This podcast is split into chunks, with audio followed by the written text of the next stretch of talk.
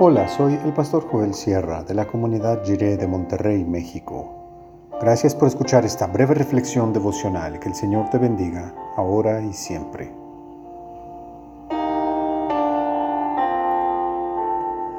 Cien veces más. Dice Marcos 10, del 28 al 31 en la versión La Palabra. Pedro le dijo entonces, Tú sabes que nosotros lo hemos dejado todo para seguirte. Jesús le respondió, Les aseguro que no hay nadie que haya dejado casa, hermanos, hermanas, madre, padre, hijos o tierras por causa mía y de la buena noticia, y no reciba en este mundo cien veces más en casas, hermanos, madres, hijos y tierras, aunque todo ello sea con persecuciones, y en el mundo venidero la vida eterna. Muchos que ahora son primeros serán los últimos, y muchos que ahora son últimos serán los primeros.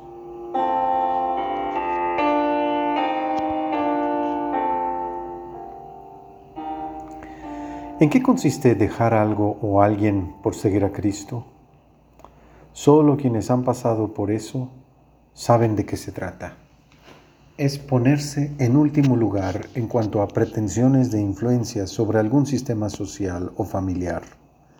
Es relativizar a la familia cuando se tiene a la familia en tanta estima como si no hubiera bendición alguna más allá de las relaciones familiares más inmediatas.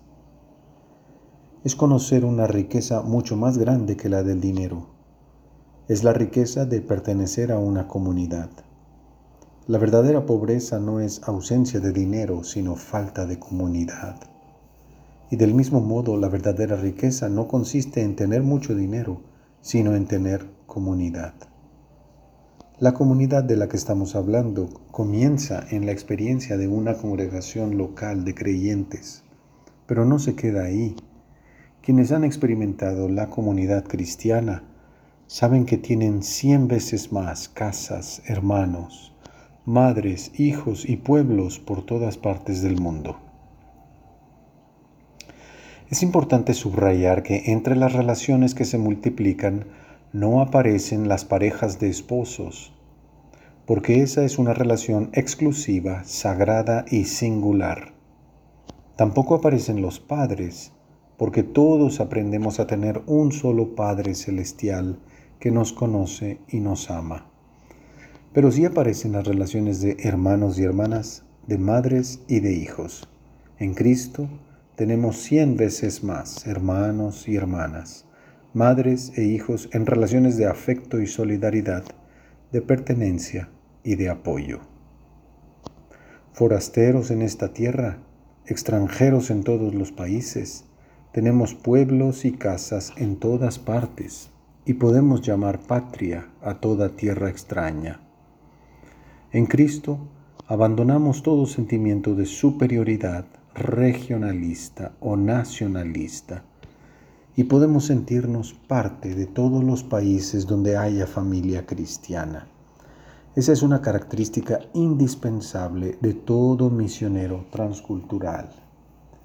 Si alguien ha recibido el llamado a la misión transcultural, debe abandonar toda superioridad regional toda arrogancia por su lugar de origen, todo orgullo de ser de algún pueblo o nación, y adaptarse a los cien pueblos y tierras que el Señor le concede tener ahora. Pedro y sus compañeros apóstoles comenzaron un movimiento que no se ha detenido.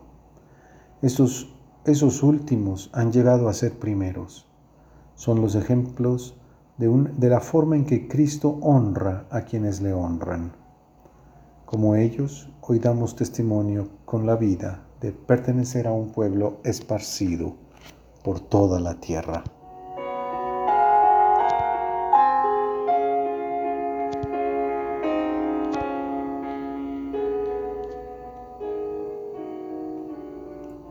Oremos, Señor, abre nuestros ojos para ver a tu pueblo como nuestra gran familia. Amén.